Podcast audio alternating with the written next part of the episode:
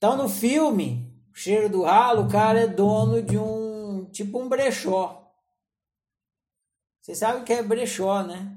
Brechó é você vai lá e, e leva sua roupa velha e aí fica aquele. É como se fosse uma loja, só que só de roupa velha.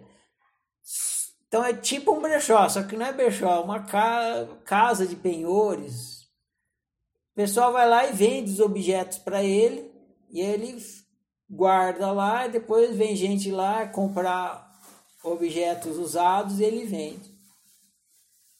Cada um que chega lá conta uma história do objeto. Não, que esse objeto era do meu avô, que deu pro meu tataravô, que não sei o que, não sei o que lá.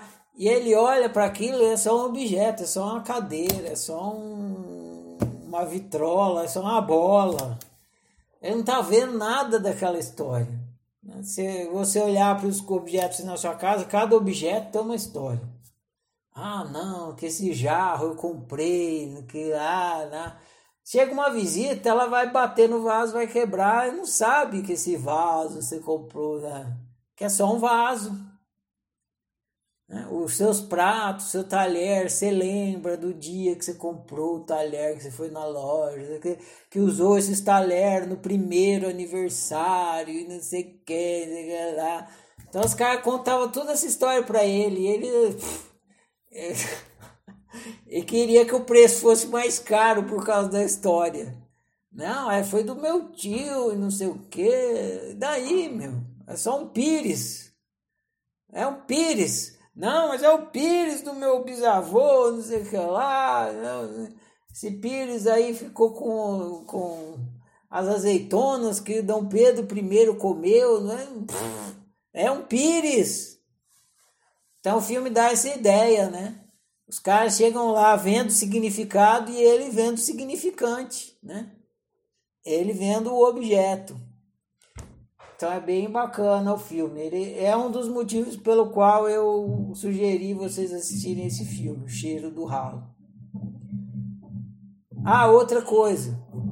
Sabe quando vocês pegam, vão viajar e vocês pegam o celular, tem aquelas 300 mil fotos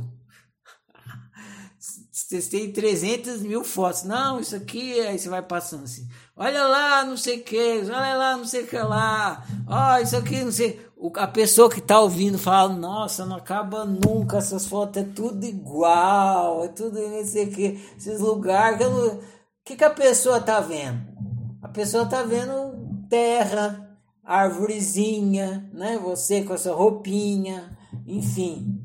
Ela tá vendo significante. E você lá vendo o significado, né? Você vê o almoço, estava uma delícia naquele almoço. Você lembra da conversa, da foto, do almoço lá na foto. Mas o cara que está vendo a foto, ele não, não acessa nada desse significado. Por isso que a pessoa fica entediada com suas 3 mil fotos.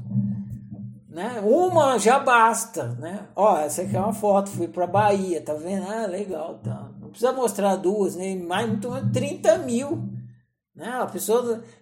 Quem está vendo aquelas fotos de novo? Você, porque você está relembrando todo aquele significado.